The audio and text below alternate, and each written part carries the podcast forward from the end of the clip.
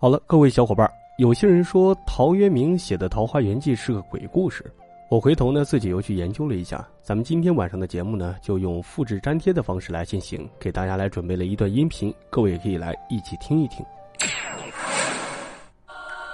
陶渊明笔下的《桃花源记》看似是描写了一个虚构的美好世界，但其实是渔夫误入死人国的故事。文章第一句：“晋太元中，武陵人捕鱼为业，缘溪行，望路之远近。”在古代，很多产业都是世代相承，所以这位渔夫很可能从小就开始捕鱼。一个在河道里捕鱼的当地渔夫，理应对附近的水域非常熟悉，迷路的可能性微乎其微。但是渔夫却迷路了。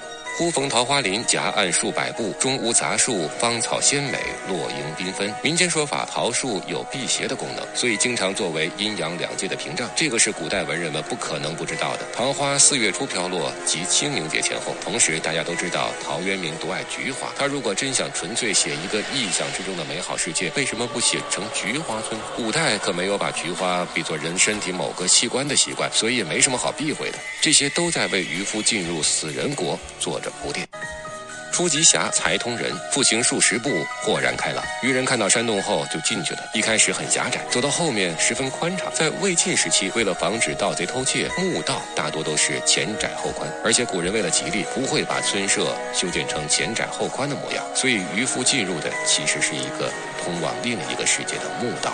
土地平旷，屋舍俨然，有良田、美池、桑竹之属。桃花源里的房屋坐落整齐，有秩序。在古代，只有大城市会规划的整整齐齐，而桃花源只是一个小村落。古代的村落基本都是以错综杂居的形式修建，但古人对坟墓非常重视，坟墓的修建往往有着比活人居住更为严苛的规矩。所以，渔夫进入的桃花源就是坟墓中的另一个世界。阡陌交通，鸡犬相闻。阡这个字在古代有时候会被拿来形容墓道。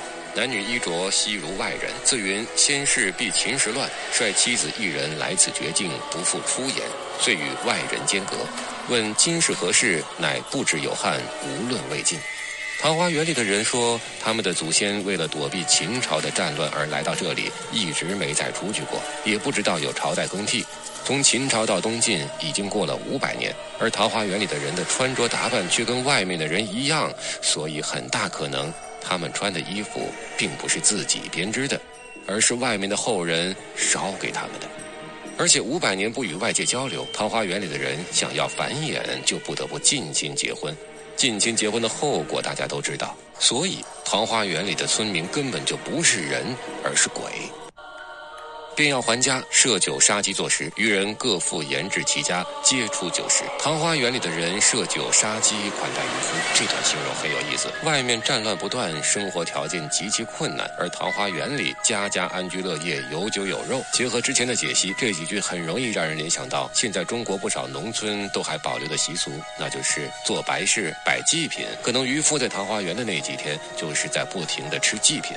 既出得其船，便扶向路，处处置之。及郡下，诣太守，说如此。渔夫离开桃花源后，就开始处处做记号，报告太守。很多语文老师说渔人贪图赏赐，但是那时候政府发现一个小村子，顶多也就是多征收一点税赋，渔夫能获得多大的利益？更大的可能性是，渔夫已经意识到这是一个鬼村，所以慌忙去报告太守了。渔夫可以从桃花源里面进出，那住在桃花源里的人为什么却不能出来呢？与陶渊明同时代的一个风水学家叫郭璞，他写过一本书叫《藏经》，里面说到门前桃桑为大凶。大文学家陶渊明不可能不知道这一点。五百年里，桃花源里难道就没有一个人想出来吗？很可能就是因为出不来，出口几百米之内全都是桃树。综上所述，渔夫进入的应该是个死人国。不过，桃花源里的人都忘了自己已经死在秦时的战乱中。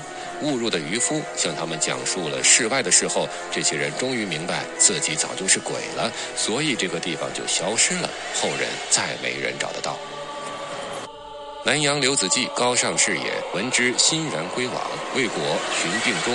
后遂无问津者。陶渊明有个远房亲戚叫刘子骥，他听闻此事便前去寻找，但最终没有找到。回来后就生病去世了。往深层次想，刘子骥其实找到了桃花源。如果桃花源真的是一个鬼村，而渔夫的进入是一次可一不可再的机缘巧合的话，那么正常情况下，哪种人才能去那个到处都是鬼的鬼村呢？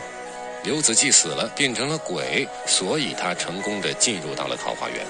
最恐怖的是，这篇文章要全文背诵。本视频仅帮助同学们开脑洞和娱乐，请大家帮忙一起摁住陶渊明先生的棺材吧。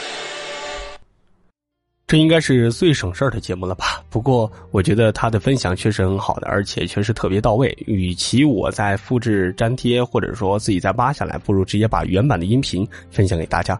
好，咱们下个故事再聊。谢谢各位，我是洛林。